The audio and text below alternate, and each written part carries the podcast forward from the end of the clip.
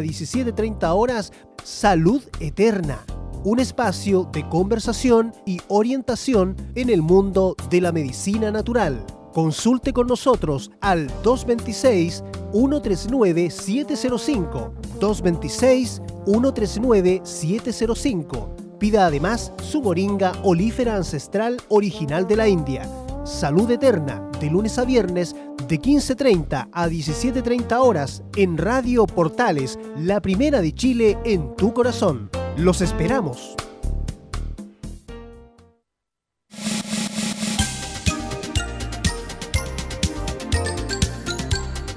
Radio Portales, en tu corazón, la primera de Chile. 90 minutos con toda la información deportiva. Vivimos el deporte con la pasión de los que saben. Estadio en Portales ya está en el aire con toda la emoción del deporte. Comentarios: Carlos Alberto Bravo, Venus Bravo, René de la Rosa, Laurencio Valderrama, Camilo Vicencio, Patricio Rodríguez y Ricardo Jamasmí. Reporteros: Enzo Muñoz, Nicolás Gatica, Rodrigo Vergara. Juan Pedro Hidalgo y Rodrigo Jara.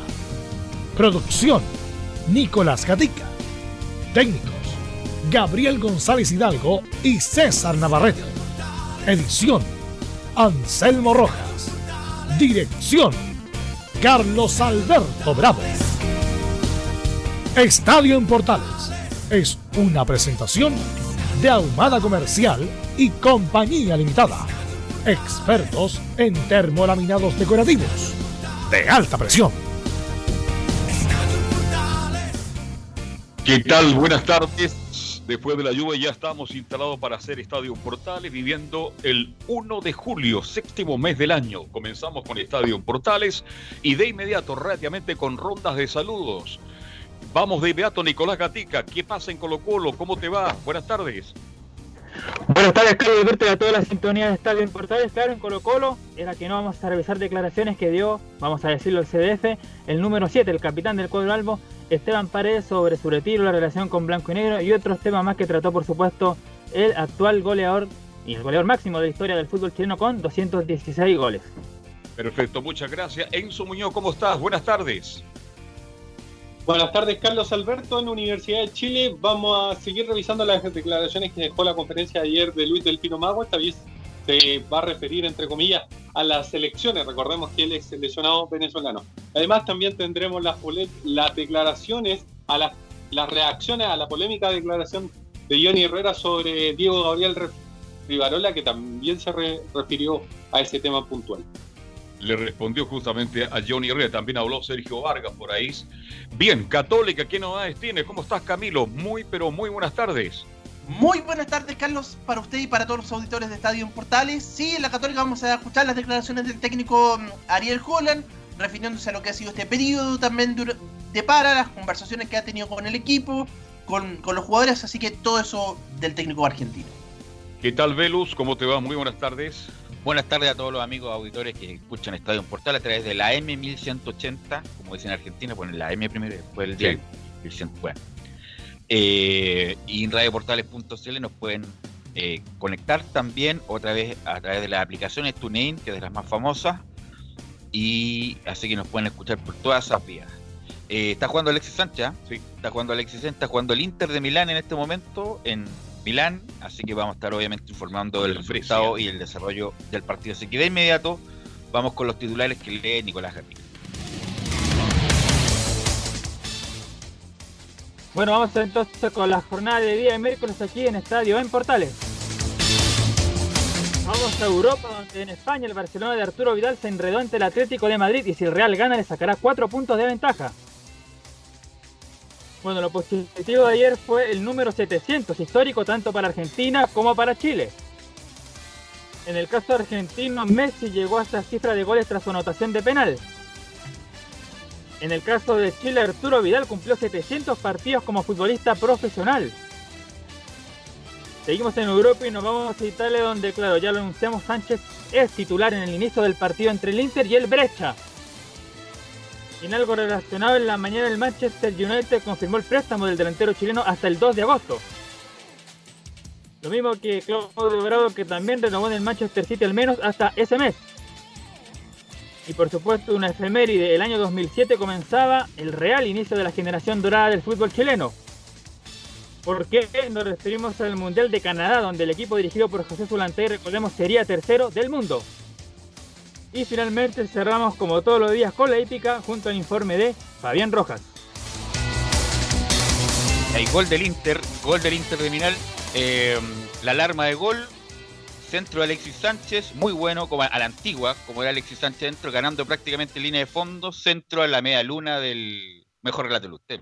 Sí, bueno, el centro de extraordinario centro por derecha, atención, estaba de espalda justamente, pero está ganando el Inter la pelota la metió Alexis. El centro fue Alexis, gran centro. Partió en la primera jugada Alexis con una pelota larga, cambiando de frente propio un gran jugador como Alexis Sánchez.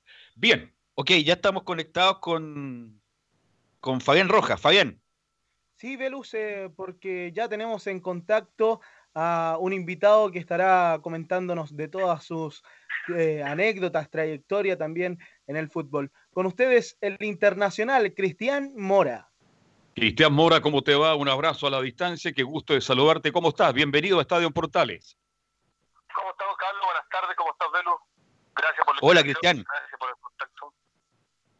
Cristian, bueno, a todos le hemos preguntado lo mismo. Eh, ¿Cómo has llevado la cuarentena? ¿Has tenido que seguir trabajando? ¿Te has quedado en la casa? ¿Cómo la has llevado todo este tiempo? Eh, bueno, trabajando de forma normal en la oficina, con todas las precauciones y las providencias del que, que amerita la situación. Eh, no es fácil, pero sin duda que la empresa nos ha dado toda la, toda la seguridad para, hacerlo de la mejor manera. ¿Y no han tenido contagio? Me imagino que sí, ¿o no? De, algunos compañeros, de choferes, me imagino yo. Sí, hay algunos, hubo algunos contagios hace un par de meses atrás, pero la verdad que hoy día no, no, tenemos nosotros registros. Siempre lo están avisando, pero no, no hemos sabido de, algún contacto o contagio en la última semana. Por lo tanto, prácticamente vas a tener una actividad normal, Cristian. ¿Sabes por qué? Porque obviamente este periodo de para, como de para del mundo, ha sido muy importante para revisar cosas, revisar cosas.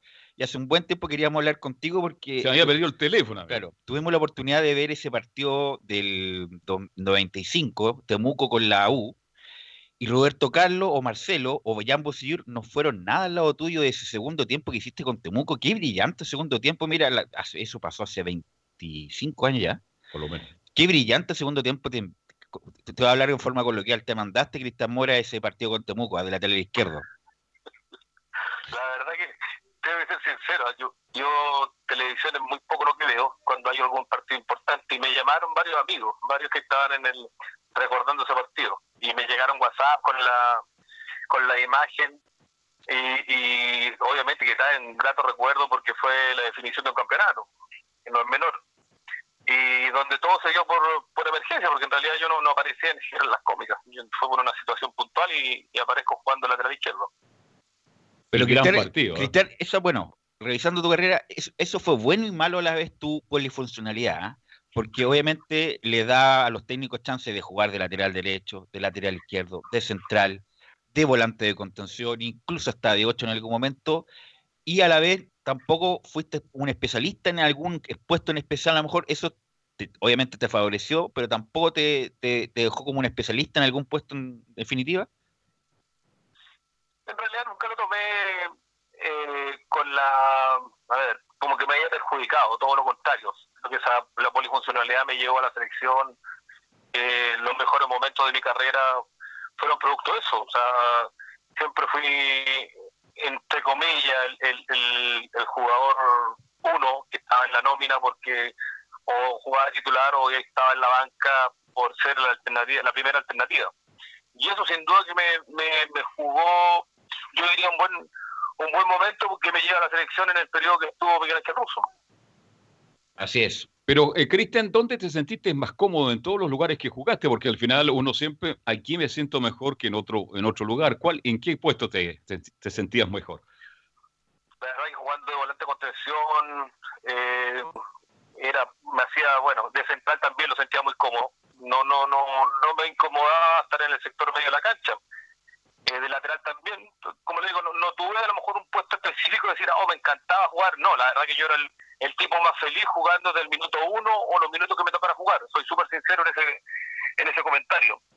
Pero no, no, no podría decir, a ver, me, incómodo, a lo mejor por la pierna, como lateral izquierdo, pero de volante sin duda que era uno de los puestos que más me gustaba, un poco por, por la refriega, por el contacto y también, bueno, en la evolución que también eh, me tocó vivir, porque tengo que reconocer en un principio fue bastante drástico y yo también me pasé de, de revoluciones y me llamaron a terreno y ahí creo que cambió mi manera de jugar también, sin perder la esencia. Sí, volviendo a ese partido con Temuco, Cristiano, insisto, no es porque estés con nosotros, ¿ah? pero fuiste, ese segundo tiempo fue muy bueno. Te hicieron un penal, te hicieron otro que no te cobraron, pasaste muy seguido, ese partido estaba, bueno, la UGA había, era dominador, pero le, le costaba entrar, y justamente por la el despliegue o, llegar sin pelota con al sector izquierdo fue muy importante para el, gol del Pato Mardone. Después Lucho Murri le hicieron un penal, algo inédito. Y, pero fuiste muy importante ese partido, Cristiana, no es porque estemos hablando con usted. No, fíjate que en ese aspecto me lo tomaba con mucha calma, mucha tranquilidad, porque a, medida que iban pasando, iban pasando los, años, uno adquiriendo obviamente más confianza, se atrevía a hacer cosas distintas. Eh, no era a lo mejor un volante como, los de hoy día que pasa, perdón, lateral, eh, que pasa a cada rato con la espalda, no, no era mi cualidad, pero cuando se presentó la oportunidad había que hacerlo. Pues. Siento que en eso había que tomar decisiones importantes y así como en varios partidos también se dio. En la selección también me tocó vivir situaciones muy parecidas. Bueno, después vamos a recordar ese famoso centro que hace Cristian Mora a Ecuador. La gente lo tiene en la retira. pero ¿sabes qué? Yo, en esa época, Cristian, como yo era juvenil o incluso más, más chico todavía, íbamos a la tribuna a ver el partido y siempre yo, no sé por qué, se ponía el Tano Biondi a ver los partidos. Tano, gran recuerdo para él. Y siempre hablaba maravillas de Cristian Mora. No, sé si tú lo tuviste en alguna división. Porque el, Tano Biondi, oye, Cristian Mora entiende todo, sabe todo sabe cuándo descargar, cuándo anticipar, cuándo.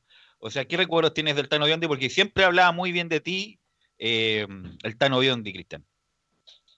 Mira, tengo que se me ponen los, pelos de punta a hablar de, de Don Salvador, porque fue la persona que me, abrió las puertas en el fútbol eh, importante, por llamarlo así, porque todavía no era profesional, en mi Universidad de Chile. Lo tuve en una selección comunal, que fue la selección de Viñaflor. Tuve la fortuna de, ser partícipe de esa selección y bueno, con él obviamente llega un día bien, de un 26 de diciembre, a, comunicarme que tengo que presentarme en la Universidad de Chile. Y de ahí ya parte todo lo que significó mi carrera en, en la. Pero veo, para mí fue una persona muy importante porque si no llega a lo mejor Don Salvador, no hubiese jugado nunca en la. Así, mira, mira, yo no sabía ese detalle, Cristiana, pero yo tengo siempre ese recuerdo que en esa época los juveniles, que eso no, no, nos, sentamos ahí en la tribuna y el, el Tano de atrás, bueno, con su vozarrón además, Cristian Mora, entiende todo, bueno, decía, es un fenómeno. Es un fenómeno. bueno, es un crack, es un crack. Sí. Vamos a pasar a saludar a René La Rosa que te quiere hacer una pregunta. ¿Cómo estás, René? ¿Cómo están? Buenas tardes a todos los oyentes de Estadio Portales y a Cristian Mora. Cristian Mora. Bueno, a lo mejor no, se acuerda de mí, a lo mejor quizá eh, en alguna cancha la hemos encontrado así. Mucho gusto. ¿Cómo estás, Cristian? Hola, ¿qué tal? ¿Cuánto saludarte? Bueno, más de una vez me tocó, no, sé si dirigirlo, pero a lo mejor eh, más de una vez nos hemos encontrado y ha sido muy grato. Eh, ¿Qué es de su, eh, lo que me quiero colgar de lo que decía Velus? Eh, ¿Ha sido catastrófico este, este para, para el fútbol chileno? ¿Qué opinas tú de cómo van a volver los, jugadores a, estar en forma, para estar en, en alto rendimiento? Eso es lo que me gustaría saber tú que estuviste, has estado en, los dos ámbitos, como entrenador y como, como jugador. jugador. Perdón, la pandemia, lo que significa la pandemia. la para, la, la, para, de, la, para. de los jugadores, ¿cómo, ah. cómo lo va a resistir? Sin duda que perjudicial, porque, o sea, en el sentido que no es la realidad, no es la realidad del futbolista estar en un espacio, eh, obviamente, mucho más, más extenso. Pero sin duda que el profesionalismo, todas las condiciones también, ahora, hay que hay que diferenciar lo que significa eh, los implementos que pueda tener un jugador de Católica uno que pueda, no sé, con Santiago Morning, sin desmerecer lo que tiene Santiago Morning. Pero sin duda que son distintas, que son las situaciones también son distintas. Pero las ganas de, de todos los jugadores superan eso. Siento que cada jugador quiere llegar de la mejor forma cuando digan, ok, comenzamos porque yo creo que el, el que no juega y el que juega con mayor razón está con muchas ganas de volver al fútbol. Bueno, Cristian, eh, siguiendo con tu recorrido de tu carrera, eh, fuiste muy importante estuviste en el 94, el 95, el 96, ese año muy bueno con Miguel Ángel Russo en la Copa Libertadores. ¿Tuviste la selección? ¿Tuviste alguna chance de partir o era muy difícil en esa época, Cristian? De partir al extranjero en algún mercado emergente. ¿Algún, no, no te escuché la última parte de Belú. ¿La? Si tuviste la, la posibilidad de salir a algún mercado emergente al extranjero en esa época que estabas en tu pic de tu carrera. Mm, La verdad que no, era estaba justo en la etapa de renovación de contrato con la U y hay una anécdota muy muy particular. Pues estábamos en Argentina, después del partido con, con Argentina. Se me acerca Jorge Vergara preguntando mi situación. Digo, yo Ya. soy, termino contrato y la verdad que no, no tengo ni siquiera una conversación con la gente de la U. Ya me dijo, mañana voy a firmar. Y al otro día aparece- apareció en una portada de un diario eh, Cristian Mora conversando con la gente de Colo Colo. A los 10 minutos me llamó el doctor Orozco para que por favor no, no firmara por Colo Colo. Ah, mira qué interesante, Jorge Vergara es un personaje del fútbol. No, notable, notable. Tengo los mejores recuerdos de Jorge y la verdad que yo, o sea, así como también es parte de la crítica del fútbol, yo la verdad que soy un agradecido porque tuve muy buena relación con él. O sea, mira, te- como que, te- que- como que no sabe para quién trabaja, te hace una oferta y el doctor Orozco al, al día siguiente te llama para renovar. Porque No, eh, notable, tú eras- notable. Un juego, como te digo, comunicacional, en ese aspecto uno era ver, un niño de pecho en comparación con él, pues sabía muy bien dónde podía calzar, qué es lo que podía conseguir y la verdad que nada que agradecimientos nada más con Jorge. ¿Y tú hubieras ido a Colo Colo, Cristian, Cristian Mora, viéndolo en el 2020? Mira, la verdad que hoy día la situación, y si la U, hay una crítica muy, muy, muy drástica con el jugador. Uno tiene que ser profesional. No sé en, en ese momento, porque uno la identificación con el club la va llevando eh, durante los años. No sé si hubiese sido fácil, después de lo que yo había vivido en la U, con todos los, a ver, situaciones no muy buenas, digámoslo así. Y después de estar en la cresta de la ola, viviendo todo lo, lo que ganamos, todo el plus que nos dio eh, a los jugadores. No sé, la verdad que hoy día no, no, ni siquiera me lo he preguntado, pero si hubiese estado en otra situación de, de no reconocimiento por parte del club, la verdad que lo, lo más probable es que lo hubiese aceptado. Pero en ese momento el doctor, la gente se portó muy bien conmigo, nunca tuve un problema de renovación de contrato y la verdad que, e incluso es más, cuando ya estaba a punto de retirarme, el 2003 me abrieron las puertas para vol- volver a entrenar. Y Así partió por iniciativa de ellos, en realidad. Y, y la verdad que siempre muy agradecido del doctor y de toda la gente, del Lino, de Fernando Brown, toda la gente que estuvo en ese tiempo con eh, dirigiendo la U en la parte dirigencial. Conmigo, la verdad que palabra de agradecimiento. Estamos hablando de la Corfuch en esa época, por Cristian. ¿Mm? Así es. Sí. Cristian, ¿qué año fue eso, lo de Colo Colo, de Jorge Vergara que te, que te ofreció? ¿Qué año fue eso? Noven- 97. 97, ya, perfecto. En Colo Colo estaba Roberto Hernando, ¿no? Fíjate que fue más más un juego comunicacional. Ya, Fue un juego más, más de, oye, me dijo, con esto vamos a conseguir el tiro contrato. Fue una situación muy puntual. A- a- en el momento, la verdad que yo no le tomé tanta importancia, porque dije, no, nadie la va a tomar en cuenta. Pero al revés, fue súper rápido. Así es. Bueno, Cristian, eh, tú tuviste muchos entrenadores en la U, a Salá, a Lulo Socía, a Miguel Ángel Russo.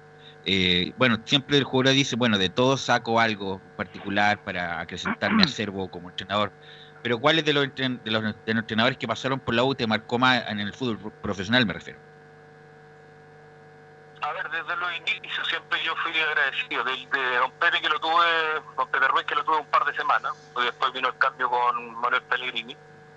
Y a partir de ahí un crecimiento en todo sentido, como persona, lo que significa el, el ser jugador de la U. Porque, bueno, tú mejor que nadie sabes lo que, lo que te entrega la U, no es solamente ser un futbolista.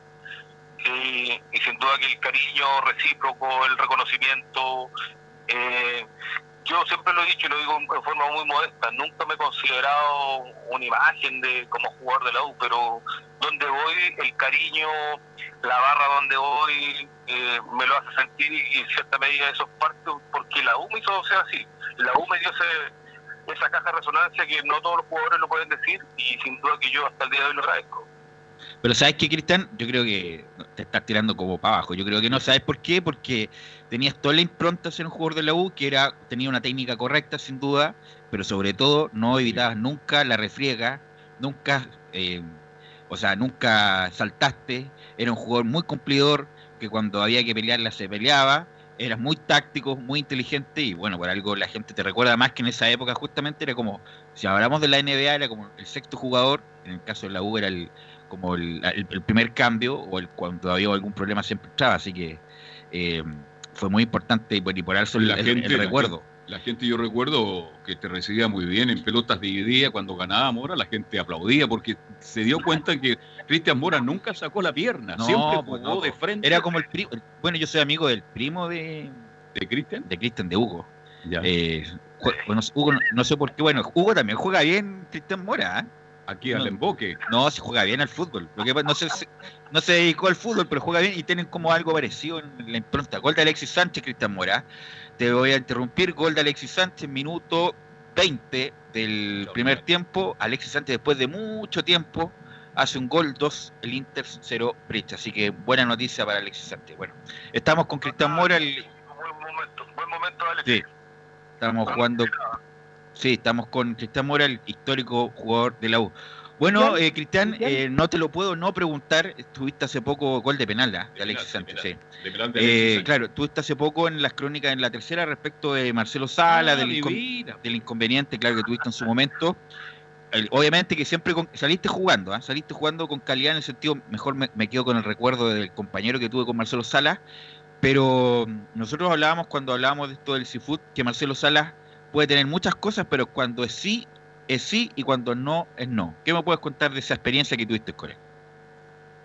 Bueno, a ver, yo siento que me equivoqué, lo conversamos de repente con varios eh, ex compañeros y, me equivoqué en tomar esa decisión de, de irme con, con él a, a Unión Temuco en ese tiempo, porque perdimos años de amistad. La verdad que estaba en el círculo, éramos del, del grupo amigos de Marcelo. Claro. Y por un tema profesional que en realidad, a ver, hoy día no sé si vale la pena. eh, yo me equivoqué, lo dije en, en la entrevista, me equivoqué en, en presentar una demanda a lo mejor muy pública. Tenía que haberlo hecho de otra forma, obviamente que me, me complicó el sentirme sin equipo, sin eh, trabajo. Eh, mi familia también quedamos a la deriva y eso la verdad que me complicó mucho y, y me equivoqué en tomar decisiones muy muy a tonta y a loca sin asesorarme, pensando en que, bueno, el abogado me aseguró que era un juicio ganado y lamentablemente no fue así me quedé mucho tiempo sin dirigir, mucho tiempo también sin recibir dinero que, bueno, no se iba a dar hasta que no concluyera el, juicio y a, la postre pasó lo, lo que pasó, pues. pero te insisto, reitero con lo que dije en la entrevista en el diario, eh, me quedo con el recuerdo de un gran jugador, de un gran, gran amigo, eh, y que, bueno, por situaciones profesionales eh, terminamos distanciados. ¿no? ¿Y, esa, y la amistad de ahora cómo está, Marcelo? Conversa, perdón, este Cristian, ¿conversa con Marcelo? ¿Cómo quedó esa relación? No, nada, cero, cero relación, don Carlos, cero, cero, cero. Ya. Nada, no hay ninguna comunicación. Nos encontramos una vez en una inauguración de un estadio en, en Ovalle, pero obviamente que el saludo no fue el mismo que era hace años atrás. pues. Y yo siento que ahí Propio de la personalidad de Marcelo, ¿ah? tendrá que cerrar el círculo. Soy del- no soy del rencor. eh, creo que en la medida que uno también va- se va poniendo más eh, experimentado, por, na- por no decir viejo, eh, trata de tener lo menos enemigo posible en la vida. René, eh, René de la Rosa. Sí, eh, no, más que nada destacar eh, la fuerza eh, de, de Cristian en el sentido de, de vida, porque uno cuando ya sale del fútbol profesional, me, me incorporo yo también en el aspecto de uno sale del fútbol profesional y ya se cierran bastantes puertas. Tuviste la oportunidad, bueno, lo que te pasó en Temuco, y yo quiero saber, eh, destacar, bueno, destacar también que tuviste otros otras labores, hay que estar la familia primero, como todo, como todo, uno es eh, famoso, entre paréntesis, o conocido en el fútbol hasta que uno se retire, después ya, eh, o se retire bien, con un estadio lleno, se retire eh, en la totalmente anonimato, pero destacarte a ti y también preguntarte qué caso en tu paso, porque creo que estuviste también en tercera división, yo ahora me toca dirigir nuevamente en tercera división, ¿qué te pareció eh, estar en, un equipo de tercera división? ¿Es, tanta la diferencia como a mí se me ha presentado como árbitro en lo profesional y en, en lo, en lo amateur? sin duda, el, el tercera edición es amateurismo total. O sea, son los inicios de, bueno, el recuerdo de uno cuando jugó en, en Tomás Bata, cuando estuve también participando en, en un campeonato de, de cuarta división que también se alcance un par de partidos. Pero donde lo tienes que hacer todo, o sea, tienes que prácticamente de utilero, de administrador, de, de- lo que yo creo que lo, lo menos importante, lo más relevante también es la parte técnica.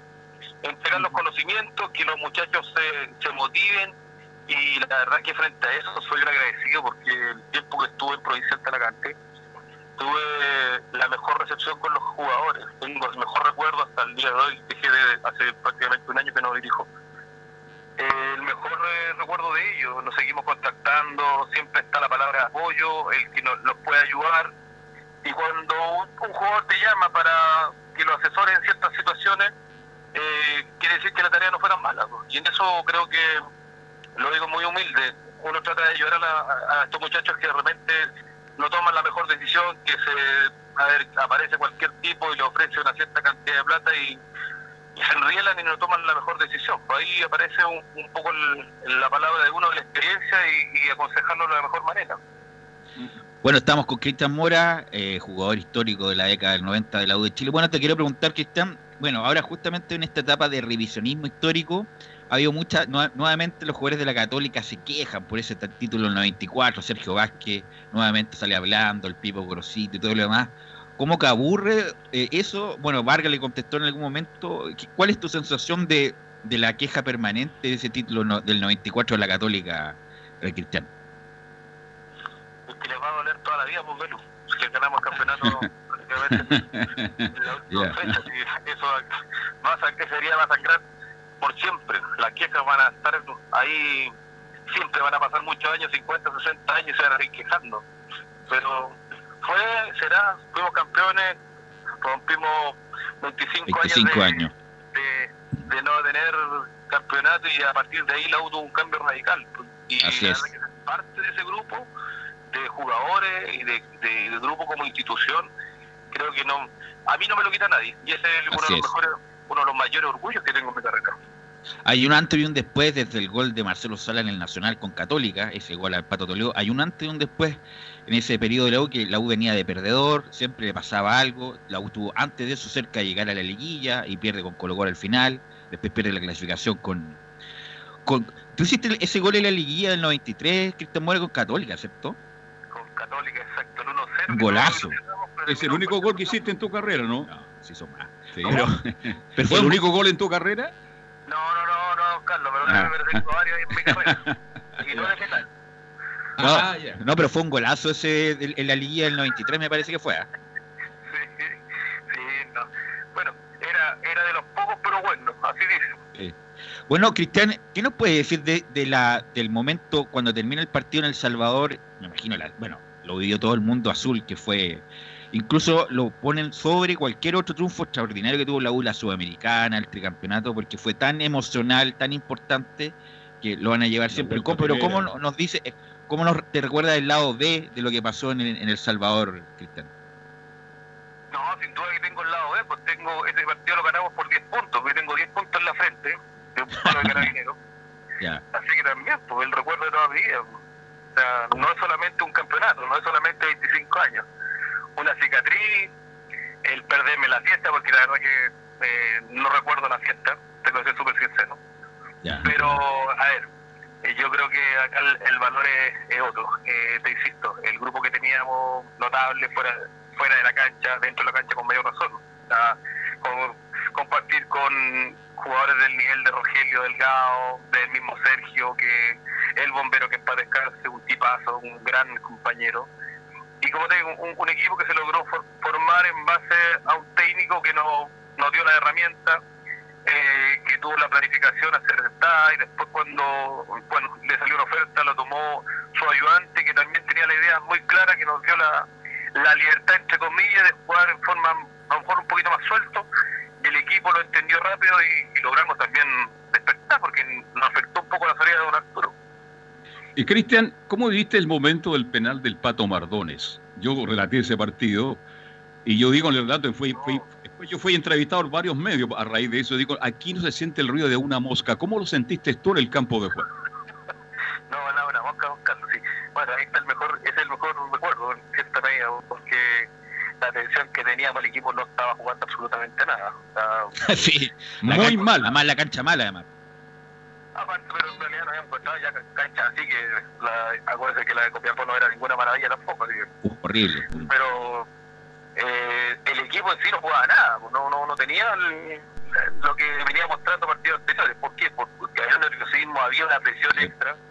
El estadio también, que lo llenábamos nosotros y creo que Colo Colo cuando íbamos, pero así todo, que, que la hinchada fuera mayoritariamente nosotros, que el, el estadio estaba lleno antes que llegáramos al estadio. a jugar. Tres horas. Y eso la verdad que se vivió de esa forma.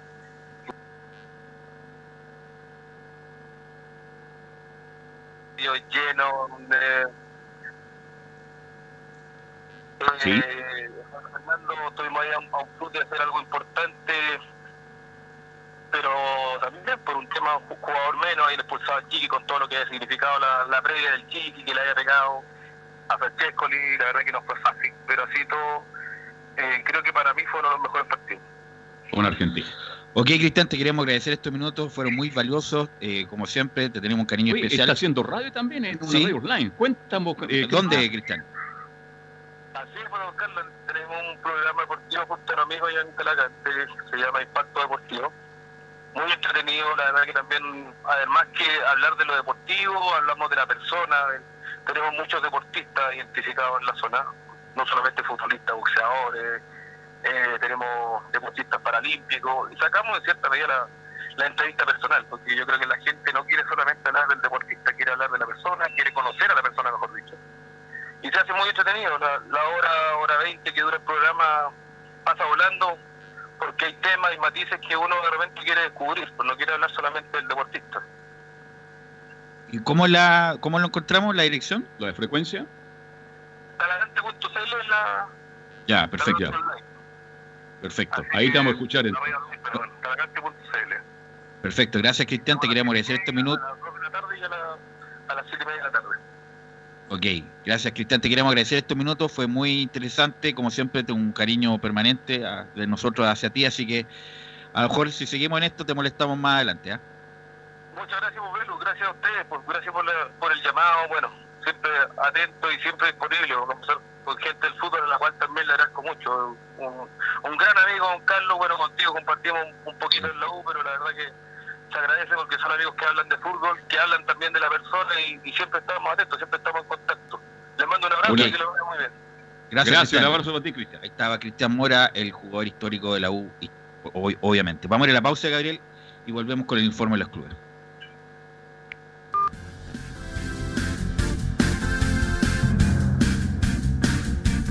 Radio Portales le indica la hora. 14 horas, 5 minutos. Comercial IAC y Compañía Limitada. La mejor calidad mundial en laminados decorativos. Comercial IAC y Compañía Limitada es Vertec en Chile. San Ignacio 1010, Santa Rosa 1779, Avenida Mata 446 y Portugal 501. Comercial IAC y Compañía Limitada es Vertec en Chile.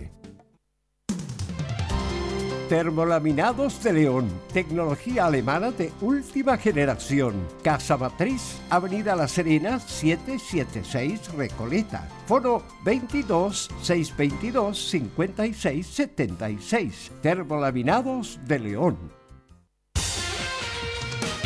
Disfruta las carreras de tu hipódromo Chile, estés donde estés, jugando y ganando desde Teletrack.cl. Primero, ingresa a Teletrack.cl y crea tu cuenta con tus datos. Debes ser mayor de 18 años.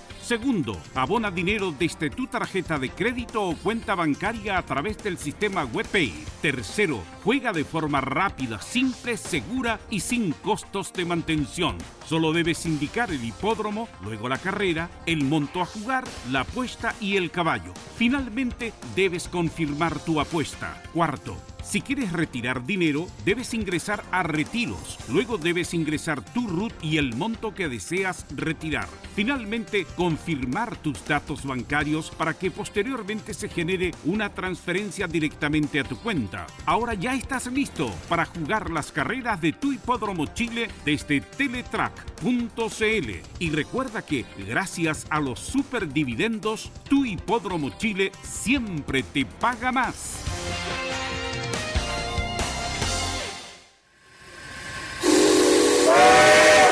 No se pierda todos los días a medianoche, lunes a domingo en Radio Portales, el tren del recuerdo. Conduce Salvador Fernández. Solo canciones inolvidables de su época. Contáctese con Salvador Fernández al foro 22 319 7959. Le esperamos esta medianoche con el tren del recuerdo en Estación Portal. Radio Portales en tu corazón, la primera de Chile.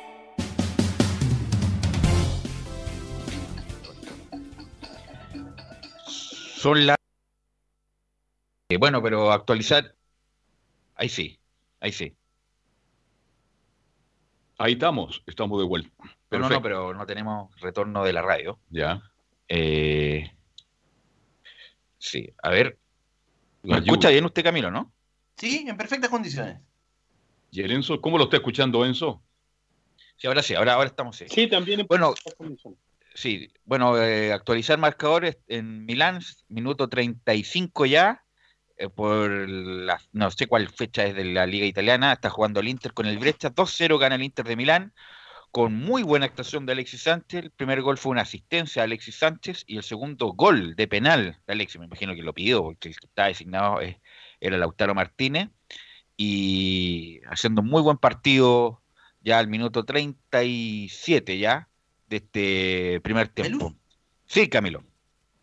Sí, me parece que la jugada, no, no- habría que chequearlo, pero la jugada previa al penal es de Alexis Sánchez también por el sector derecho y que manda el pase en profundidad para que, eh, le, para el- que le cometan la, la falta al, al jugador que finalmente termina convirtiendo a Alexis Sánchez en penal. Así que eh, buen partido por lo que está haciendo hasta ahora.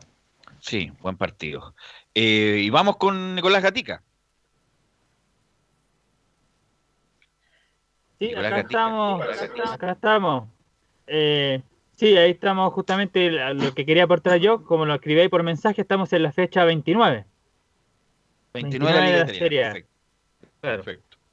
Ahí está entonces. ¿Y usted está en un subterráneo? ¿Dónde está Nicolás Gatica que se escucha así? No, que está Vaya. un poco lejos, ahí me, me- me acerco más al, al micrófono Acérquese más al, al- al micrófono. Y hay que apagar el micrófono, hay que tener cuidado hoy día con los micrófonos. Mire que pasan muchas cosas. Lo que pasa es, claro, lo de Alamán. Exactamente. Bien. Vamos con Gatica, el informe de Colo Colo. Entonces, Nicolás, te escuchamos con mucha atención. Sí, bueno, lamen- lamentablemente como ahí nos están dando por, por mensaje interno, no, no, no tenemos por el momento la, los Claro, audios, vamos a ver claro, cómo lo estamos podemos- con corte de energía, claro, un corte de energía y se está reiniciando todo, así que la gente que nos está escuchando entenderá, obviamente. Así que, pero bueno, vamos con el informe de Colo Colo. Bueno, má- más que nada tendríamos que, ir, ir diciendo lo, más eh, atractivo que dejó la, la conversación de Esteban Paredes con, con CDF. Lo dijimos justamente el motivo de la entrevista, que lo habían anunciado justamente ahí con bombo y platillo, de que iba a ser el 7 de Colo Colo el invitado, y justamente fue el invitado de Colo Colo, incluso se dio tiempo hasta para bromear ahí con uno de los panelistas, con el Vichy Borgi, diciéndole ya, pues ahora es tu hora de volver a, a Colo Colo. Eh, Paredes ha hablado con varios medios últimamente. Habló con dos radios y ahora habló con el CF, obviamente por lo que pasó, para un poco atenuar el clima que hay en Colo Colo, que no es del mejo- de los mejores, y para cuando se reinicie la actividad, eh, me imagino yo, ir por, todos por el mismo camino. Colo Colo, equipo más atrasado en cuanto a la acti- a- El equipo que menos ha trabajado prácticamente en forma virtual, eh, Nicolás Gatica. Y él lo dice, lo dice justamente, parece que están atrasados, lo, lo- lo ha dicho en varias ocasiones el capitán de Colo Colo. Oye, eh, ahora sí que estamos, estamos ok, Nicolás Gatica, cuando usted indique, ¿ah? Bueno, vamos entonces, porque mejor, qué mejor que escuchar al mismo protagonista y después ir justamente dándole la bajada, ir comentando lo que dijo Esteban Paredes. La primera que vamos a escuchar del delantero de Colo Colo lo que tiene que ver justamente la relación con Moza y los dirigentes del club. Eh, hablamos hasta el último instante, hasta el último momento. Si bien la- las dos partes teníamos una postura en la cual ellos tenían una y nosotros la- obviamente la otra, en el cual no se llegó a, buena- a buen puerto y lamentablemente tuvimos que pasar al, al seguro de cesantía. Con respecto a lo otro, tenemos que, te repito, que volver de la mejor manera, de, de tener una buena relación con los dirigentes.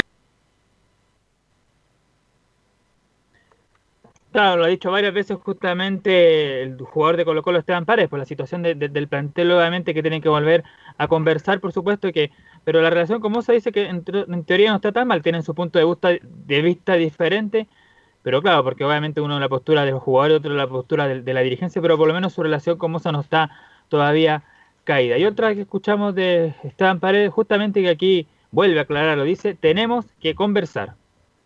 Creo que tenemos que, conversar por el bien de Colo Colo. Acá Colo Colo no es ni Paredes, no es ni Moza, no es ni Mouche, no es por decir algunos nombres. Creo que hoy Colo Colo es de la gente, de una institución y por el bien de, primero también de la institución, que es lo más importante hoy en día. Tenemos que sacar por ahí la indiferencia de lado, de poder llegar a conversar lo antes posible para llegar a un buen acuerdo y poder eh, el día de mañana mirarnos a, a las caras y saludarnos y decirle las cosas como tienen que ser. Nicolás.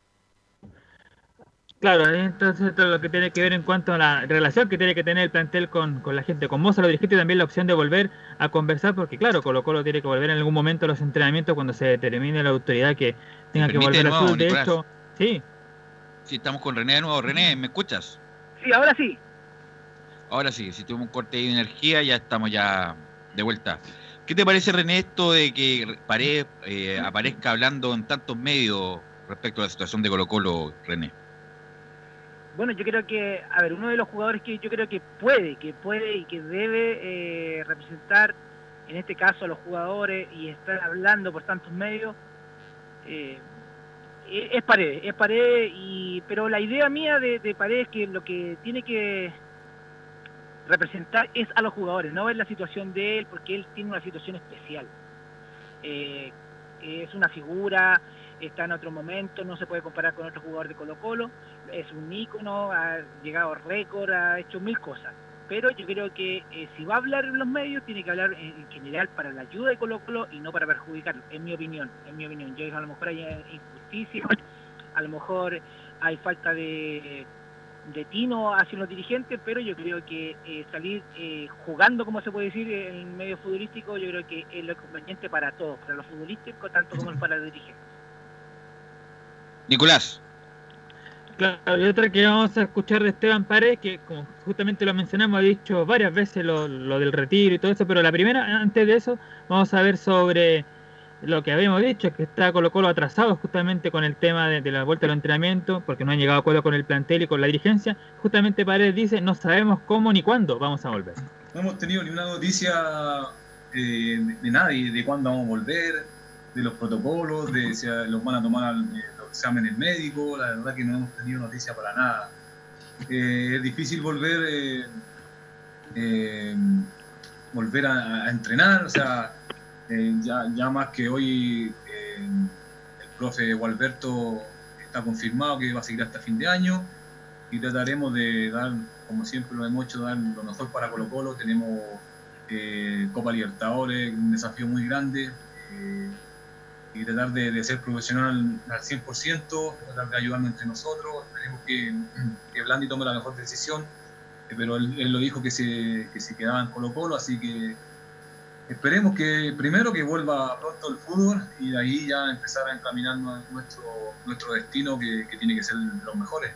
Sí, la verdad que eh, somos los más atrasados. eh, esperemos que ya en esta semana o la otra ya podamos tener contacto con, con alguien del club para que estemos un poco más informados y saber a lo que, lo que tenemos que hacer eh, más adelante. Minuto 45 de partido, 3-0 el Inter de Milán, al brecha por la, por la fecha 29 del calcio.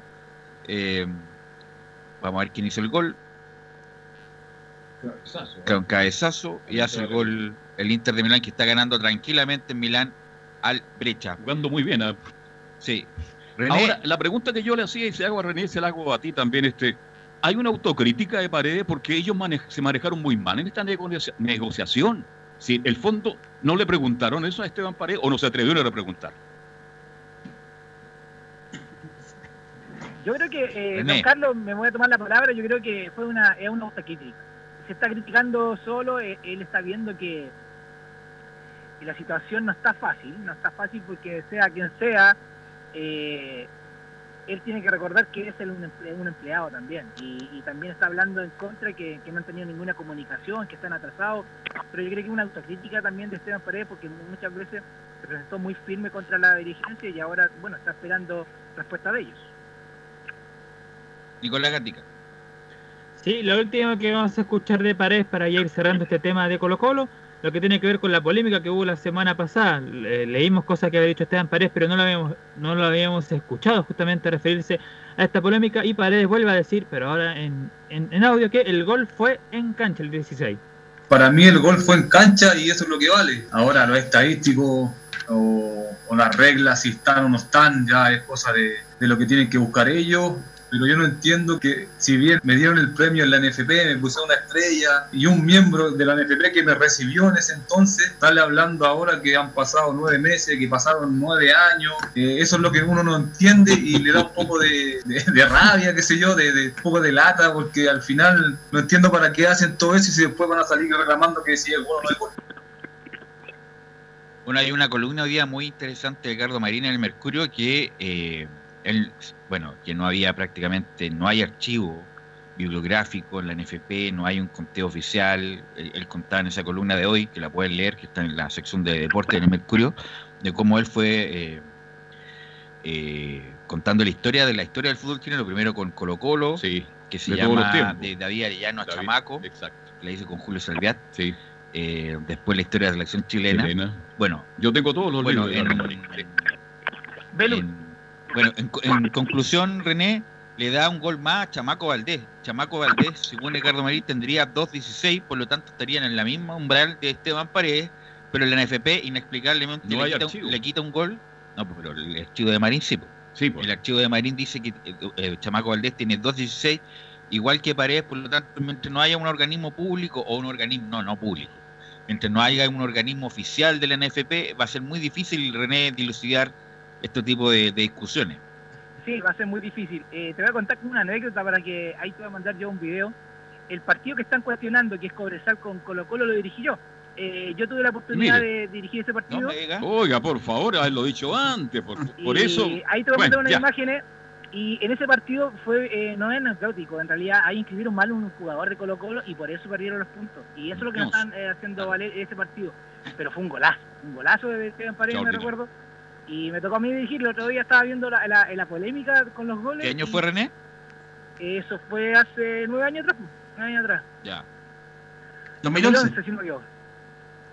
Ya, Así mira, no que, sabía. eh, Buena. que estaba dirigiendo y el que escribió, el que dio el informe, porque para que sepa la gente, en primera división los informes los lleva eh, el árbitro. El árbitro lleva, se lo entrega eh, a través del cuarto, se lo pasa a los equipos y ellos completan la, la planilla. No hay un turno como en los clubes que siempre se lleva un turno, no. Aquí el árbitro lo lleva, los clubes lo, lo- lo llenan, firma, eh, acredita el entrenador, firma que todo está bien inscrito y lamentablemente había inscrito mal en Colo Colo y por eso cuestionan el gol de Paredes en este partido.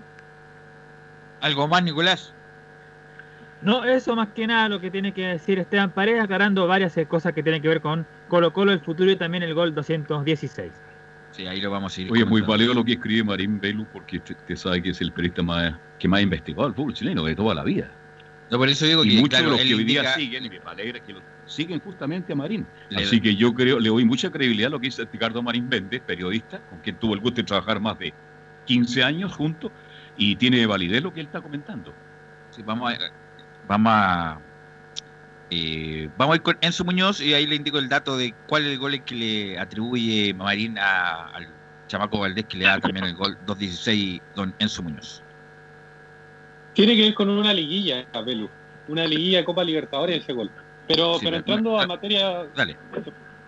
Sí, pero entrando a materia de lo que refiere netamente a Universidad de Chile, tal como lo señalaba, habló Diego Rivarola y se refirió precisamente a esta polémica con Johnny Herrera y veamos lo que le responde al ex arquero azul, el ex delantero azul también.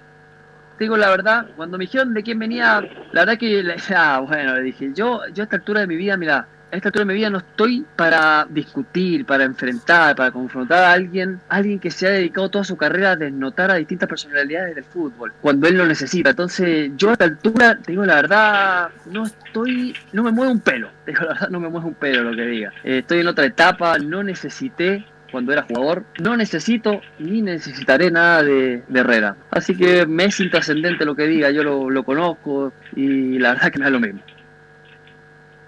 Estas declaraciones Bueno. fueran entregadas a, Bueno. a la magia. Si no le conviene meterse ahí con Herrera, porque Herrera. eh, Es guapo. le- no, no, no, no, se- no se trata de guapesa, sino que le, le tira uno y Herrera le puede tirar una bomba, una bomba atómica. Bueno, este famoso gol de eh, Leo, voy a, voy a- voy a poner Nicolás Gatica más mi cosa, voy a empezar a leer, ¿ah? respecto de, de Gardo Marín, que dice del gol 216. ¿Sabe usted qué es lo peor de todo? El último párrafo de su columna. Que aún validando ese gol, el de Paredes, y su total de, 2000 de 216 a Paredes, siguen ser, sigue sin ser el goleador histórico exclusivo de Chile, pues solo alcanza Francisco Chamaco Valdés en el liderazgo. Ese total de 216 de Valdés se consignó en 1995, hace 25 años, y no está en discusión, salvo para la NFP, cuyo analfabetismo histórico y estadístico le otorga 215. Eh, eso indica Edgardo Marín, que según él, eh, Valdés también tiene 216, por lo tanto, en Están este momento están empatados. claro, estarían empatados. Bueno, y mañana lo vamos a seguir conversando en, en la, en, la, en, en- en el espacio de Colo Colo. Pero sigamos con la U, Don Enzo. Sí, la última que vamos a escuchar en respecto a declaraciones tiene que ver con Luis del Pino Mago, jugador que habló ayer en conferencia de prensa y se refiere a las selecciones. ¿A cuándo podría volver el torneo, el torneo de competencia para, para ir precisamente al Mundial? Recordemos que el ex seleccionado venezolano, escuchemos lo que dice. he visto mucha información que, que se confirma realmente que, que- que- esa es la fecha. Yo lo veo bastante difícil, yo creo que por un tema de que, de que acá estamos prácticamente en la mitad de, de- del tema de la pandemia, eh, por lo menos a diferencia de, de Europa, y, y que se puedan jugar partidos en, en países que, que apenas están empezando y que, y que los jugadores que estén en, en Europa o estén en otros países tengan la, la iniciativa de, de venir a jugar o, o- o puedan también entrar quizás, yo lo veo bastante complicado. Pero Enzo, ah, me dio, vuelta lo, me dio vuelta lo que dijo Rivarola. Esto no va a quedar así. ah. Yo creo que Herrera le va, le va a contestar de nuevo, le va a contestar de vuelta. Así que yo creo que esto no es el principio de un. Qué lástima, de- qué pena. De polémica. Dos ídolos tan importantes como Rivarola y Johnny Herrera que estén en esto. No, pero es que Herrera se la tira suavemente, pero obviamente con su. Con mucho efecto. Con usted. mucho efecto, Con claro, mucho con chanfle, veneno, al ángulo, con-. Eso, con veneno. ¿Ah? Se la tiró con veneno, que bueno, si yo, yo sería como Rivarola, que no, no critico nunca, obviamente voy a estar 20 años en el club y ahí le contesta a Rivarola. Y conociendo a Herrera, en algún momento le va a contestar Enzo Muñoz. ¿ah? Sí, lo último para ir cerrando, una par de declaraciones de Sergio Vargas se refirió también al tema Herrera y dijo que era un tema zanjado y sobre Bravo, que también deslizó Johnny Herrera esa posibilidad de, de ir a la U, dijo que hoy en día no tendría precisamente el- un lugar en el conjunto universitario y, las dos cositas para el final y darle tiempo a Camilo también. Gerardo Peluso anunció su retiro a los 66 años, recordemos que él dirigió también Deporte Iquique, O'Higgins, Everton, la U también y la selección paraguaya. Y Luis Casanova hoy día está de cumpleaños, el jugador que fuera presentado el 6 de febrero cumple 28 años. Parece que no escucharon bien lo que dije de Gardo Marín. Gardo Marín en la columna de hoy, ¿ah? no es de ayer, ni de pasado, ni de antepasado, es de hoy. La pueden le- leer en el último párrafo del Mercurio, dice que Chamaco Valdés contabilizó el gol del 16 hace 25 años menos la NFP. Es columna de hoy, no es columna de... Quienes no conocen a Edgardo Marín. No, no, no, pero es que él dijo, Marín dijo al- algo en algún momento, pero estamos hablando de Marín hoy. Y hoy dice que ese gol 2-16 a Chamaco Valdés, él lo contabilizó hace 25 años, pero no la NFP. Bueno, ya nos queda poco tiempo. Camilo Vicencio, disculpa. Eh, ¿Qué nos puede indicar de la Católica? Bueno, la Católica que eh, vamos eh, a confirmar que Fernando Sampedri finalmente se rumoreaba que podía partir a, Emiratos Árabes, se habló de, de- de México también al principio, pero finalmente se queda en la Católica hasta diciembre, por lo menos, que es cuando vence el, el contrato, el préstamo con el equipo cruzado. Esto porque finalmente no llegó ninguna oferta de Emiratos Árabes. Y acá, si que llegara ahora, en este periodo de, de acá en adelante, hasta diciembre, cualquier equipo también tendría que negociar con la Universidad Católica si quisiera llevárselo. Así que, bueno, se mantiene por lo menos hasta fin de año. El delantero, el número 9 de la Católica. Pero como decíamos, eh, habló en la, en la, introducción del programa, habló el director técnico eh, Ariel Holland de los diferentes temas respecto al retorno al fútbol chileno. Dice que están absolutamente alineados con lo que dispongan las autoridades eh, sanitarias. Así que, bueno, ya están eh, preparados, solo que falta que les den eh, el, el, ok, el visto bueno para que puedan comenzar a, entrenar. Pero ya pasando a escuchar uno de los audios, se refiere a, a otra las posibilidades que se mencionó durante, durante este receso, los trascendidos sobre la posible llegada de Pedro Pablo Hernández.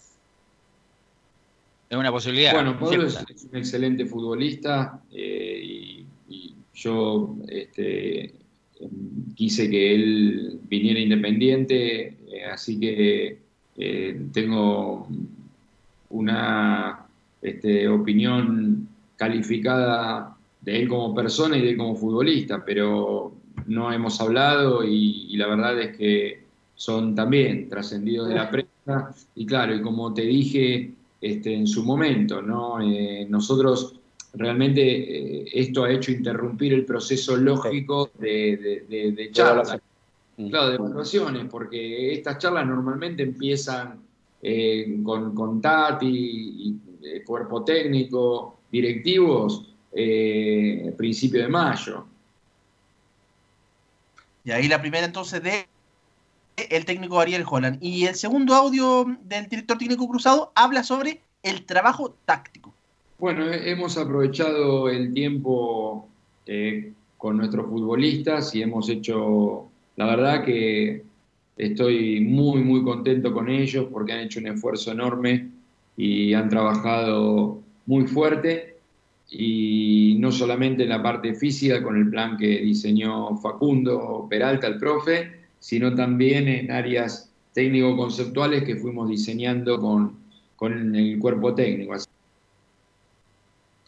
Ya, eso con las declaraciones del, del plantel actual de la, de la, Universidad Católica del Trabajo. Además, añadir que se cumplieron 18 años desde ese título de la Católica del año 2002, aquella final contra Rangers de Talca, donde la Católica derrotó 4-0 al equipo eh, de Talca. El equipo dirigido por, eh, de la Católica dirigido por Juvenal Olmos.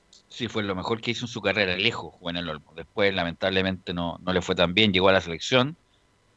Era como la esperanza para clasificar el, 2000, el 2006, fue horrible, horrible, hasta el día de hoy. Y bueno, y también estuvo bueno pueden pasar por Unión Española, Juvenal. Pero en Católica, bueno, por algo llegó a la Católica, pero claro. además sí. Bombalé, en esa época, los que recuerdan, le daba todos lo, los días. Pebre todos bueno, los días. Por algo le decía Perro Verde, le daba todos los días a Bombalé. Bueno, ellos estuvieron a punto de trabajar juntos en la Sí, selección, porque sí, que sí. iba a llegar como ayudante a Bombalé.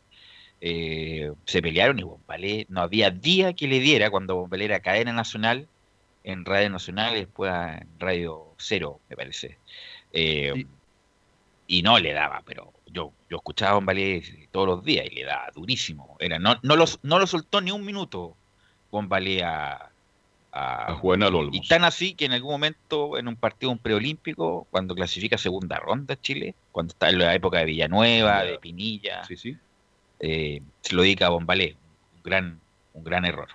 Gracias muchachos, gracias Camilo, gracias... Sí, Sí, no solamente para complementar ese equipo del 2002 donde estaba Miro, Milovan Mirosevic, también estaba Cristian Álvarez, Ba- Rodrigo Barreira, Fra- eh, Arancibia, también el Pollo Arancibia, estaba también entre otros.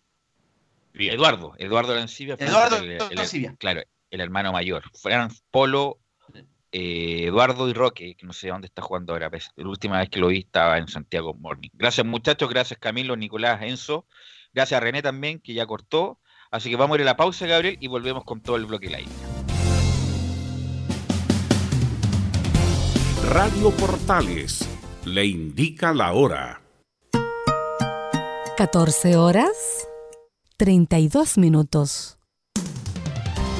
Termolaminados de León, tecnología alemana de última generación. Casa Matriz, Avenida La Serena, 776 Recoleta. Foro 22 622 56 76. Termolaminados de León. ¿Quieres tener lo mejor y sin pagar de más? Las mejores series de televisión, los mejores eventos deportivos, equipo transportable, películas y series 24/7. Transforma tu TV a Smart TV. Llama al 973-718989. Twitter arroba panchops. La radio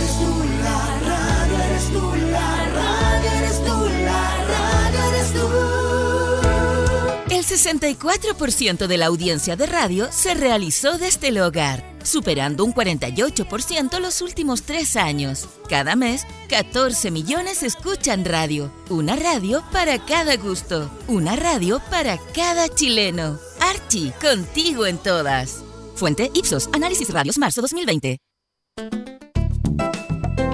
Comercial IAC Compañía Limitada. La mejor calidad mundial en laminados decorativos. Comercial IAC Compañía Limitada es Vertec en Chile. San Ignacio 1010, Santa Rosa 1779, Avenida Mata 446 y Portugal 501. Comercial IAC Compañía Limitada es Vertec en Chile. Gracias a los superdividendos, tu hipódromo Chile siempre te paga más. Juega en Teletrack.cl. Descarga gratis la nueva aplicación de tu hipódromo Chile que siempre te paga más.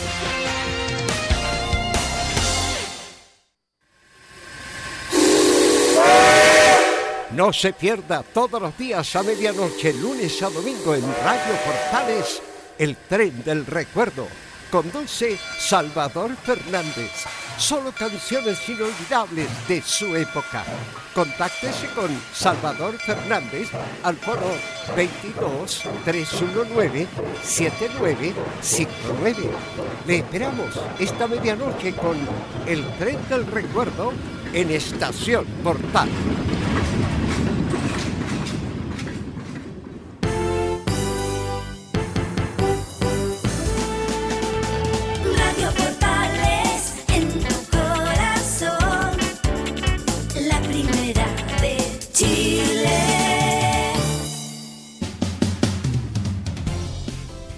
Bien, seguimos avanzando en Estadio Portal y los metemos de inmediato con todo el deporte del, del mundo maravilloso de la hípica y con don Fabián Roja. Fabián, ¿qué tal? Buenas tardes.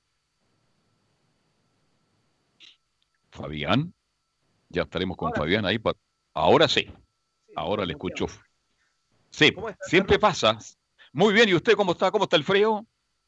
Todo, todo, todo bien acá en casa. eh, ya el, el local lo hemos abierto, ya nos eh, dieron la autorización, así que eh, hay que seguir trabajando también. Así que hoy Pero tomando todas las precauciones, imagino, con mascarilla y protegiéndose de los, de los clientes, ¿no? todas las precauciones habidas y por haber, Carlos Alberto Bravo. ¿Qué le parece? ¿A qué hora llega el pan para ir a comprarlo allá? A la- hay dos, dos entregas eh, acá en el almacén. A las Ya. seis, y a, a las cinco y media y a las siete. Así que, ¿Qué tal las marraquetas? ¿Qué tal las marraquetas? pero buenísimas, Carlos. Ya, perfecto, ok. Bien, Tenemos un invitado el día de hoy, Carlos. ¿quién es? eh, don Orlando Palma Campos. Lo tuvimos un tiempo atrás, pero ahora ya está radicado en Concepción, así que eh, vamos a conversar con él para ver cómo ha sido este periplo del viajar con sus ejemplares hasta la octava región. Vamos a saludarlo de inmediato. Orlando Palma Campos, ¿cómo le va, señor? ¿Cómo está usted? Hola Fabián, gusto saludarte, muy bien, gracias a Dios. Bueno, eh, estaba haciendo la introducción, habíamos conversado tiempo atrás, eh, tomó las maletas desde Santiago para irse a la octava región del país en donde eh, prácticamente hay varios propietarios que se han ido para allá debido a la situación de las cuarentenas que aún rigen en la región metropolitana. ¿Cómo ha sido este proceso, Orlando? También, ¿cómo ha estado la salud, la familia? Cuéntenos un poquito. Bueno, mira, es un proceso como, como todo lo que estamos viviendo últimamente de estos meses eh, por el tema de la contingencia. Lamentablemente, como hablamos la otra vez, esta situación ya no resiste más para, para todos los gremios hípicos. En el caso mío como propietario y, futuro preparador, digamos, como preparador en training, estoy, estoy ligado en, en ambas partes pa- a la hípica y, sin carrera esto ya no, no, no aguantó más. Entonces lo que tú, hay que agarrar la- las oportunidades que se van dando y en este caso tomé mis ejemplares y me llevé el 80% de ellos a correr a Concepción porque hay que buscar donde, donde la actividad esté activa. Pues, y, y en eso estamos ahí con colaboración mutua con, con el preparador Raúl Venegas. Estamos haciendo un trabajo interesante acá, así que esperamos adaptarnos pronto. Ya debutamos ayer con, un- con una figuración, un tercerito por ahí, así que espero el sábado volver a correr. Hay un par de potrancas de dos años también que están esperando su, su debut en la octava región. Así que en, eso ahí también con, con apoyo de los propietarios, de- porque esos caballos corren con mis colores, pero son sociedades, entonces los propietarios confiaron en, en la decisión que estábamos tomando y tomamos las maletas y nos fuimos. Pues, así que en, eso estamos ahora tratando de, salvar algo, porque no es, no es el escenario ideal, pero por lo menos estamos en actividad, que, que tú sabes muy bien que es lo único que genera recursos esta. Claro, Orlando, en ese sentido, eh, tú bien nos dices eh, que ya estás en la octava mm, región, pero ¿qué has sabido? Porque mm, por ahí supimos como medio de comunicación que los jinetes que tendrían que viajar desde Santiago hasta la octava región, se les estaría pidiendo un examen PCR, según lo que mm, comentó el eh, presidente de los jinetes José Moya a todos en el partidor, se le estaría pidiendo el PCR para detectar si es negativo o positivo y que ingresen en una cuarentena en la octava región. No sé si, eh, eh, si sabes algo de dicha noticia, cómo lo toman ustedes como preparadores, porque también eh, se acrecenta la masa caballar y han viajado también varios jinetes para, para estar cumpliendo con compromisos que acá no pueden.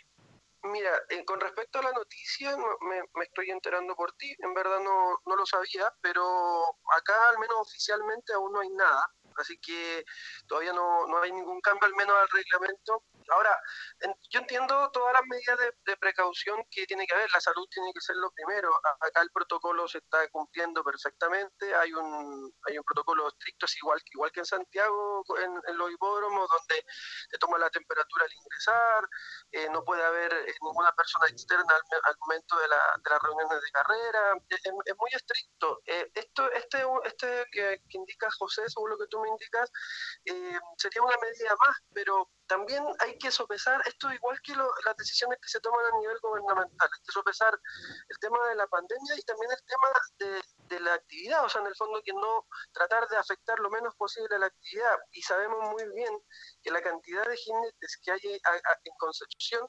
no, no es el número necesario para, a- para poder soportar una reunión de 13 carreras a partido completo como están siendo las últimas jornadas en Concepción. Entonces, habría que poner en equilibrio también también uno el cumplimiento de los jinetes de acá locales para que en el fondo se cumplan todos los compromisos que hay. Y dos si es que hay, hay hay alguna medida tiene que ser con la flexibilidad necesaria para poder cumplir con todos los compromisos que se puedan adquirir porque no sé si hoy día existe la masa de jinetes necesaria para cumplir con las reuniones actuales de Concepción. Es que ese es el punto el que quería tocar también Orlando, porque claro, acá no es, nosotros lo estuvimos conversando eh, hace dos semanas, que hubo varios retiros, sobre todo en las eh, últimas eh, carreras, debido a la ausencia de jinetes.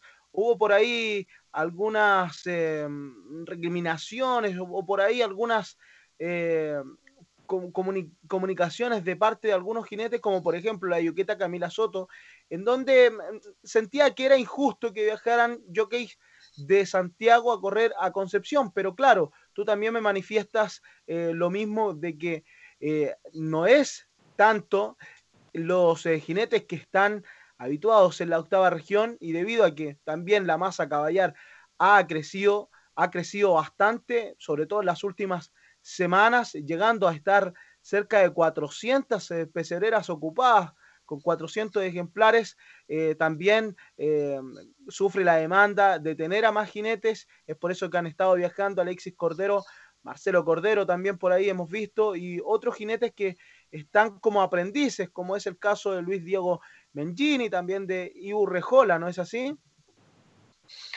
exactamente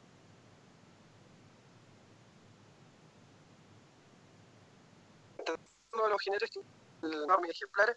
Y, y te, te agrego otra cosa, yo tuve una llegué acá con Luis que es el presidente de los, preparadores de acá del, del y él me indicaba lo súper cierto, que está bien los, los requerimientos de amparo. Pero en momento, hoy día Concepción tiene la gran oportunidad de el ojo hipódromo en Latinoamérica que está con actividad. De Chile es el único, por lo tanto, el juego se ha notado en el juego, donde está mucho más alto, de hecho, de una jornada normal de día martes, hay muchas más carreras, por lo tanto, esto es un beneficio para todos. Yo creo que aquí esto es una libre competencia, y si un jockey tiene competencias necesarias para que un preparador lo elija para su ejemplar, te aseguro que va a tener trabajo igual. Lo que pasa es que van a haber otros que van a tener trabajo también, porque esto se aumenta. Entonces, yo no, yo no creo que haya que tener miedo porque llega una competencia, al contrario, llega una competencia, pero también llegan 5 o 6 caballos más por carrera, por lo tanto hay más oportunidades de correr también para Camila. Entonces, eso es lo que tenemos que unirnos todos los gremios para que no, no empezar a criticar las decisiones, sino que aportar dentro de las decisiones que podemos, que hoy, hoy día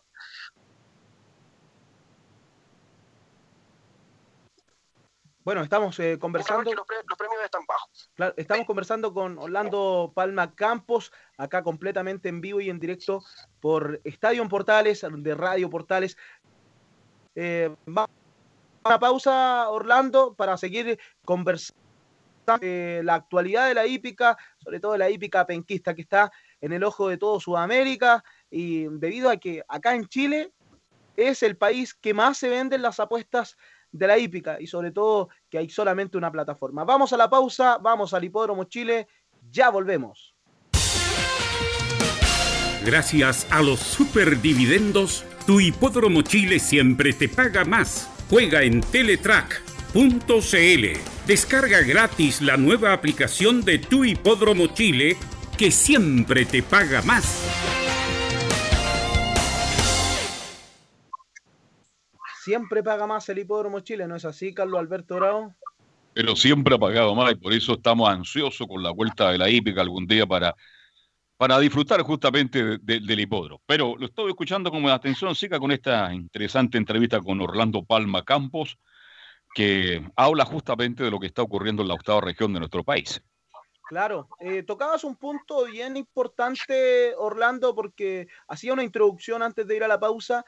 En Chile debe ser el país que más se vende en cuanto a las apuestas eh, de la hípica, pero también eh, en ese sentido, el Club Hípico Concepción, eh, los números lo dicen, lamentablemente es el hipódromo que menos vende. Sin embargo, al estar hoy en día el único hipódromo acá en Chile con actividad, los números han crecido bastantes, incluso con solamente una plataforma como teletrack.cl. Pero eso hay que añadirle lo que conversamos en esta entrevista, Orlando, el viaje de distintos propietarios que se animan con sus ejemplares desde Santiago a Concepción, como por ejemplo eh, tu, propie- tu propiedad, como Orlando Palma Campos, también Portinegrita, tu primo, hay otros estudios como el Estud Cacique, Estud El Mágico Charlie, pero hemos visto estos Estud humilde. ¿Qué crees tú que pasa que grandes criaderos eh, o, propietarios de, de gran renombre en nuestro país no, no toman esta iniciativa de viajar a Concepción eh, en un mes que fue inolvidable para la institución con siete reuniones. Eh, podríamos revisar muchos programas y es muy difícil encontrar que en un mes se realicen siete reuniones. Pero, ¿qué crees tú que estás eh, involucrado también ahí? ¿Qué, qué pasa con, con estos propietarios que, que tienen quizás un- una situación económica aún mejor que, que propietarios más humildes como los mencionados y el por qué no viajan con sus ejemplares para estar eh, en animación de, de las distintas carreras que se realizan en el hipódromo penquista? Fabián, lo que pasa es que yo creo que esta es lamentablemente una medida de emergencia. Entonces la emergencia hoy día en todos los ámbitos del país la, la tiene la clase media, no, no la tiene el 20% más rico del país. Es lo mismo pasa en la hípica. Entonces yo creo que esta, esta medida la hemos tomado la clase media de la hípica en el fondo, que puede tomar, eh, lo- tener un, igual costear un viaje que igual es caro a, a Concepción y poder llevar los ejemplares para allá, pero, pero porque tenemos la necesidad de generar recursos. Hay, hay propietarios más grandes que son aras, criadores, etcétera, no tienen la necesidad de, de hacerlo, por lo tanto, tienen, pueden, tienen una espalda mayor que aguantan este tiempo, aguantan más meses por lo menos. Yo no, te digo que van a aguantar un año sin actividad, pero sí por lo menos pueden aguantar un par de meses más que nosotros. Yo creo que por eso, ahora, independiente que sea una actividad o, o una iniciativa de emergencia, yo creo que es buenísimo para el hipódromo de Concepción, porque tal como conversábamos con Luis Leal, a lo mejor no el 100%, pero un 50% de estos caballos que nosotros trajimos para acá se van a quedar acá y van a generar que, esta, que esto no sea simplemente un veranito de San Juan ¿Orlando? para sino que sea un, un- de verdad una solución para lo que venía ocurriendo en medio camino. Orlando, y en ese sentido también con la ida de varios ejemplares eh, demuestra un atractivo mayor, sobre todo aún cuando los números indican que muchos de los ejemplares que van desde Santiago a Concepción no es que se le haga la tarea muy fácil, porque en Concepción también hay una competencia y una competencia de altísimo nivel en el último tiempo y eso ha quedado demostrado. Hemos visto en el reflejo, por ejemplo, de Gran Pana y entre otros ejemplares, estoy poniendo a Gran Pana porque, eh, claro, ha logrado dos triunfos en el último tiempo, pero también le costó en su debut. Quizás como ese tercero que tuvo eh, tu mismo ejemplar el día de ayer y yo, quizás en los próximos días lo podemos ver triunfar. Y eso el apostador también le va tomando un interés que eh, no lo tenía en sus eh, retinas a la hora de ver las carreras en Concepción. Y eso ha quedado demostrado en este último tiempo. No sé qué te parece que me puedes acotar también, Orlando. Guardando las proporciones, es como cuando, cuando un, un caballo gana el ensayo y va a desafiar al que ganó el Saldeyer. Eh, hay un atractivo, hay un morbo que el apostador le interesa y atrae más público. Yo creo que lo mismo pasa acá. Todo el mundo está viendo a ver si los caballos de Santiago, de Viña, van y le ganan a los de Concepción. y los de Con- hay, hay una especie de, en, redes sociales, se nota mucho entusiasmo por, esta, por estas batallas que se están dando y como dices tú, no es pan comido, como, como muchos piensan que los caballos de Santiago son superiores a los de Concepción, no es así. Hay, hay variables porque ex- existe la localidad también en la hípica y efectivamente hay un tiempo de adaptación para los ejemplares, no es que uno, uno llegue y piensa efectivamente, eh, por ejemplo mi caballo y yo corrió contra caballos superiores en Santiago y en Viña del Mar, pero tenía que adaptarse a una pista que es diferente, que hay una, una lluvia torrencial toda la semana acá, tienen que trabajar con lluvia, cosas, eh, elementos que no están acostumbrados ellos en el día a día, por lo tanto tienen que adaptarse primero para poder empezar a competir de igual a igual. Y ese es el atractivo, imagínate, hay un caballo hoy día como Gran Torino, que todo el mundo lo quiere derrotar, y, y entonces todo el mundo, eh, en el fondo, eh, se va, a, a todos los apostadores les va llamando mucho más la atención, y es un atractivo adicional, pues es un, es un incentivo porque al momento de llamar la atención de los apostadores hay más juego, y esto es un círculo virtuoso, que hay más premios para los jinetes, hay más premios para los preparadores, hay más premios para los propietarios, y la hípica de Concepción va a levantar. Claro, una hípica que en el último tiempo incluso, el año pasado sonó mucho de que se podría cerrar incluso debido a la masa caballar, pero debido al incremento considerable en estos últimos meses, creo que la pandemia le ha venido muy bien a, a Concepción, eh, guardando todas las proporciones y con todo el respeto a todas las familias que lo han pasado mal en, en estas eh, eh, circunstancias, en esta época. Eh, un abrazo muy fuerte para todos aquellos, pero como institución creo que Medio Camino eh, ha sacado la tarea adelante este mes y creo que ha sido eh, el gran ganador de esta carrera contra la pandemia. Eh, Orlando, mencionabas por ahí la pista, la lluvia, ¿qué es lo que más les afecta, le afecta a estos competidores de Santiago que quizás llegan con un pergamino mejor a los que están corriendo en Concepción, pero que cuesta mucho adaptarse a la pista? Cuéntanos algo de lo que has podido ver eh, en, este, en esta se- semana ya que llevas en Concepción. Mira, un, un- aprovecho de hacer un elogio eh, público a la persona que está encargada de la pista porque es una, es una mesa de billar, la pista número uno de Concepción, es, es muy, muy buena. En la televisión se aprecia algo, pero en vivo de verdad que es una pista que no tiene hoyos. Yo creo que los caballos de Santiago envidian muchísimo el- la pista que hay acá, entonces adaptarse a esta pista, les, les- lo digo medio en broma, pero le- les incomoda porque no, no tienen que hacerle el quita a todos los hoyos que hay en la pista del Club Hípico de Santiago, por ejemplo, que aprovecho de, de mencionarlo, que es súper complejo trabajar en las mañanas, sobre todo cuando llueve, que en el Club de Santiago eh, eh, tiene muchos hoyos, esa pista no, eh, hay que hacerle el quite, la pista 2, la pista 3, com- es- se complica el trabajo matutino. Volviendo a tu pregunta, en relación a la, a la pista de, de Concepción, yo te diría que es una ventaja, porque es una pista de verdad muy buena, y lo que más complica es el- en el día a día la lluvia constante, te diría, porque no se puede trabajar tranquilo. Hay que aprovechar los claros de sin lluvia para sacar a galopar a los caballos, porque si no, después pueden encontrar un resfrío porque no están acostumbrados a este clima. Hay mucho frío, por lo tanto, por ejemplo, nosotros ocupamos vitamina C para prevenir un poquito el, frío, eh, o sea, los, los resfríos, y hay que prepararlos porque nos, les compramos unas capas bien abrigadas, porque a los, primeros días al menos complica que se adapten al clima. Yo diría que eso es lo principal. Por eso y por los entrenamientos, porque claro, el entrenamiento constante de acá de Santiago, que aquí no tienes problema en todos los días galopar al ritmo que tú quieras, allá tienes que aprovechar los claritos que hay de tiempo para poder salir a hacer su entrenamiento diario. Bueno, eh, Orlando, como sabes, en, en los medios de comunicación el tiempo es oro. Estamos llegando ya al final de esta transmisión de, de Estadio Portales para, para finalizar, si quieres dejar algún saludo para, para la afición que está escuchando y quizás eh, quiere, quiere conocer un poco más de la hípica, eh, la invitación es a que conozcan eh, Medio Camino Concepción, ¿no? Sí, es un, es un, como decías tú, hay un atractivo interesante hoy en día que son los desafíos entre los santiaguinos, viñamarinos y, y penquistas, así que está entretenida la competencia en momentos donde en verdad la población mundial chilena no la está pasando bien, de repente una lagunita de, de entretención no le hace mal a nadie. Yo creo que la hípica, aparte de, de todas las fuentes laborales que entrega, también genera esta distracción que es muy necesaria para, para la mente del ser humano. Así que eso, dejarlos invitados a que, que, que vean las carreras, que se apasionen, pues seguramente vamos a tener nuevos hípicos en este tiempo y, y eso, que vean lo bonito de esta actividad que, que es una actividad muy apasionante. ¿Le corre algo el sábado?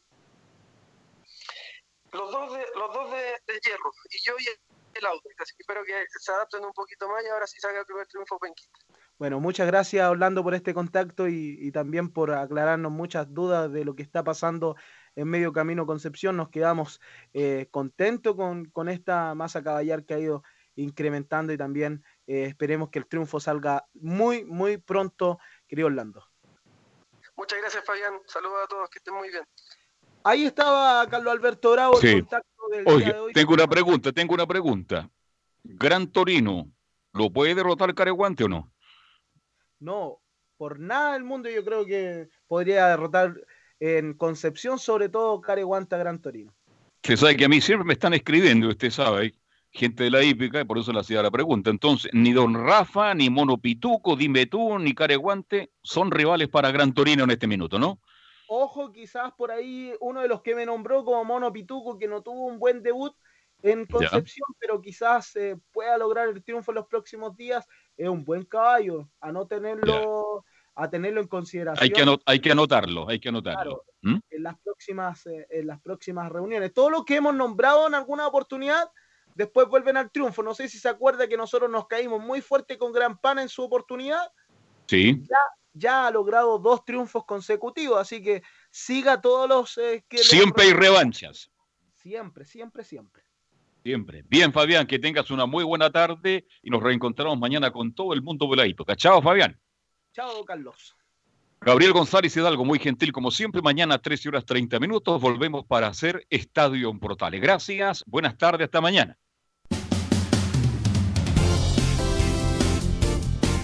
Fueron 90 minutos con toda la información deportiva.